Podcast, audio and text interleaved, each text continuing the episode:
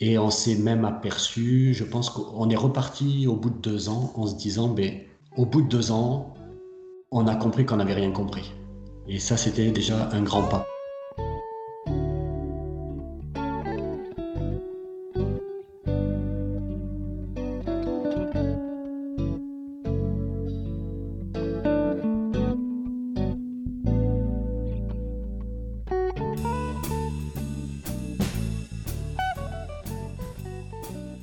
Qui suis-je? Ça, c'est toujours une très grande question. Euh, ben, moi, je suis. Euh, en premier, je pense un père de famille. Donc voilà, Benjamin. J'ai quatre enfants. J'habite pour le moment à Strasbourg. Donc, si je le définis aussi par euh, ce que je fais, je travaille pour une association de, de, quartier, dans un quartier politique de la ville, en lien avec l'Église.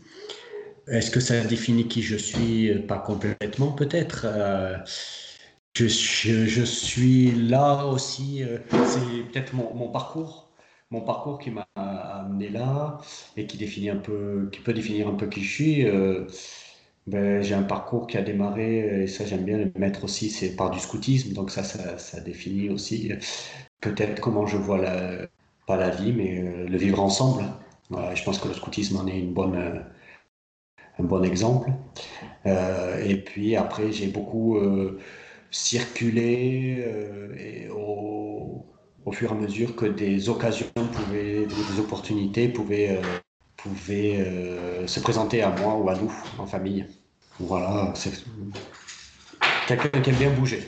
Voilà, puisque j'ai pu effectivement, à travers le DEFAP, partir à Madagascar, pouvoir, euh, été en Alsace, j'étais à Paris, j'étais pour, euh, au, je suis reparti à Madagascar. Voilà, donc suivant les, les, les occasions et ce qui se présente à moi ou ce qui me semble aussi euh, me parler. Alors il y a ce qui se présente à moi, mais je pense pas que ça se présente par hasard. Je suis aussi quelqu'un de confiant et parce que je me sais accompagné par Dieu. Et, ça, ça me permet de, de, laisser venir les choses et de prendre, de, de suivre euh, ce qui arrive parce que je suis, voilà, je suis pas, je, je pense que, que ça arrive pas par hasard.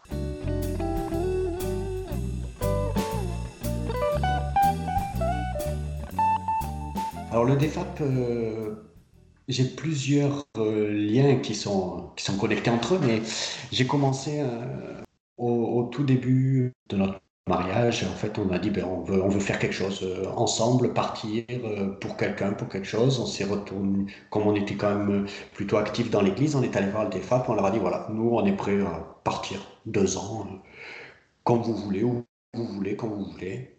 Voilà, et donc on est parti comme volontaire de la solidarité internationale. Euh, à Madagascar en 2001, de 2001 à 2003. Voilà, comme euh, enseignant dans un collège euh, en brousse. Voilà, j'aime bien dire aujourd'hui, c'est une chose qui est un peu inimaginable, mais que le premier téléphone filaire était à 12 heures de route. Voilà, ça, ça me plaît bien de le dire. voilà. Ensuite, ben, ensuite je suis revenu, j'ai fait d'autres choses et on m'a contacté pour pouvoir euh, venir travailler au DEFAP, donc euh, sur le poste d'animation jeunesse. Voilà, donc je suis venu travailler cinq ans comme salarié du DEFAP ce coup-ci. Voilà, comme, comme euh, je disais, secrétaire exécutif à tout ce qui était jeunesse, accompagnement des jeunes.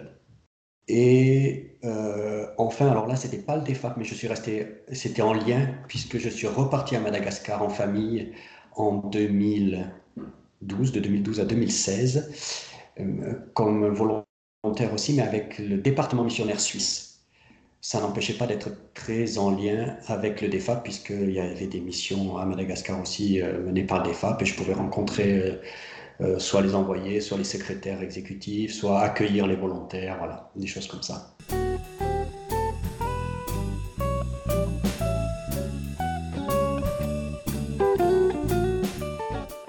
Globalement, je crois que ce, que ça m'a vraiment apporté, c'est l'écoute.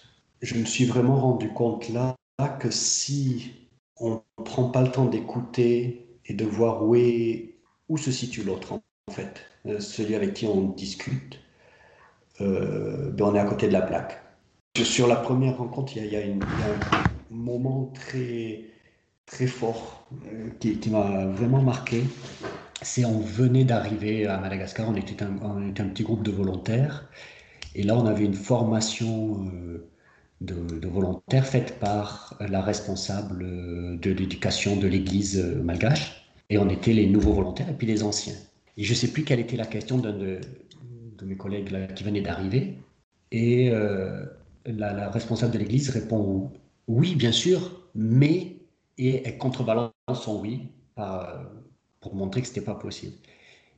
Et, et, le volontaire revient en disant oui, mais là, vous avez répondu qu'à moitié, mais est-ce que et il reprend la question une deuxième fois. Et elle répond pareil. Oui, mais. Et, et il a fallu qu'il demande presque une troisième fois avant qu'un ancien volontaire l'arrête et lui dise Attends, là, elle te dit non. Et c'est comme ça que j'ai compris qu'à Madagascar, on dit jamais non.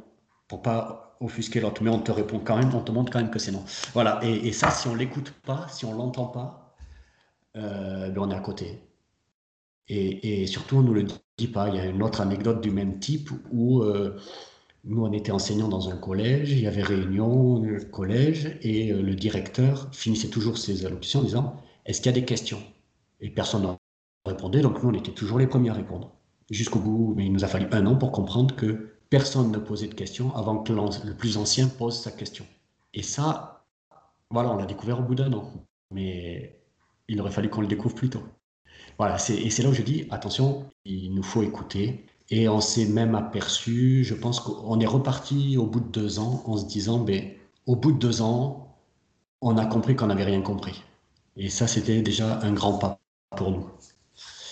Voilà, ensuite, euh, ensuite ça m'a beaucoup aidé sur, euh, quand je travaillais au DEFAP, hein, parce que euh, les cultures étaient multiples. J'ai pu rencontrer des gens de, voilà d'Afrique, de, mais aussi de Nouvelle-Calédonie, de Tahiti, voilà et, euh, chacun avec sa culture, mais c'était important de pouvoir être à l'écoute de chacun pour essayer de voir où ils en sont et essayer de comprendre comment on pouvait être, se comporter, discuter et puis même être agréable parce qu'à partir du moment où on a compris un petit bout de la culture de l'autre, et eh on peut euh, on, est mieux vu aussi. Parce qu'on a fait un pas vers eux et eux font un pas vers nous. Et voilà, je pense que le multiculturalisme, c'est un peu ça aussi. C'est euh, est-ce que chacun fait un pas vers l'autre? Voilà, et donc c'est vrai que quand on est retourné à Madagascar, ben, on avait déjà une petite base sur la culture malgache euh, en, ayant compris qu'on n'avait pas tout compris et donc on pouvait partir sur de la compréhension un peu plus poussée euh, ben, à travers les rencontres, à travers la lecture, à travers voilà, des gens qui nous expliquent, à travers voilà. Mais euh, malgré ça, au bout de quatre ans, ben, on avait besoin de rentrer. Parce que euh, aussi, pas que, on avait envie de voir nos amis, de voir nos parents, de voir nos familles, mais on avait aussi unanimement dans la famille, en fait, hein, c'était assez drôle ça. On dit, ben là, on arrive à un point où euh, ben, on, ça ne va pas, quoi. Ce qui se passe dans ce pays, est-ce que c'est la culture, est-ce que c'est, mais je pense pas, c'est plus l'état politique la manière, le comportement, mais ça ne nous va plus et on a du mal à le supporter. Et on préfère rentrer avant d'être aigri parce que c'est un pays magnifique.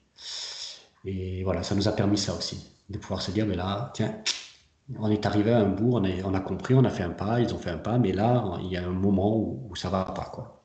Euh, voilà, et je crois que c'est ça pour moi, la, grande leçon des, des, des échanges euh, que, que, que le m'a permis de faire.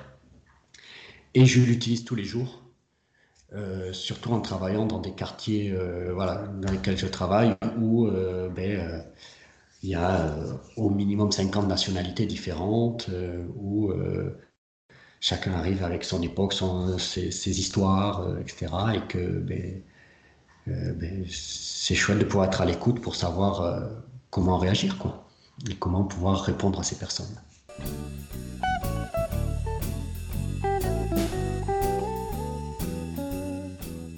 histoire d'expression. Alors, on s'est posé la question avec, euh, ma femme, quelle expression? Et, celle sur laquelle on est arrivé, c'est hum, hum. Alors, ça fait drôle de le dire comme ça, mais ça veut tout dire. Ce mm, mm ça veut dire euh, un peu oui. Ça veut dire euh, qu'est-ce que tu en penses? Ça veut dire euh, ben, c'est comme tu veux. voilà, il faut arriver à comprendre ce mm, et c'est pas toujours simple. Dans ce que j'ai cru comprendre de la culture malgache, c'est aussi on, on, ne veut pas, et ce que je disais un peu tout à l'heure aussi, on ne veut pas s'opposer à la personne avec qui on discute. Donc, euh, on va pas lui dire non pour pas s'opposer. Donc, on va laisser un hum, hum en disant mais c'est comme tu veux. Quoi.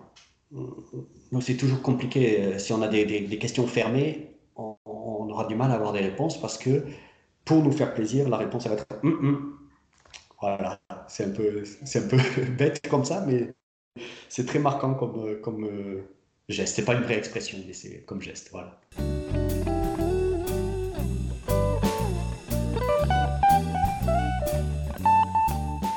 ça m'a aussi permis dans l'autre sens, c'est-à-dire de, de réfléchir à comment donner ou obtenir des questions et des réponses claires. Parce que euh, euh, le flou, pour moi, ne permet, permet rarement d'avancer. du coup, ça m'a permis de prendre conscience de ça aussi, donc d'aller plus vers des questions ouvertes où je peux avoir une vraie réponse des personnes avec qui, je discute. donc, est-ce que j'ai intégré ça? Oui, mais pas pour le, pas forcément pour l'appliquer, mais pour faire attention à, avoir, euh, à poser les questions claires pour avoir des réponses claires.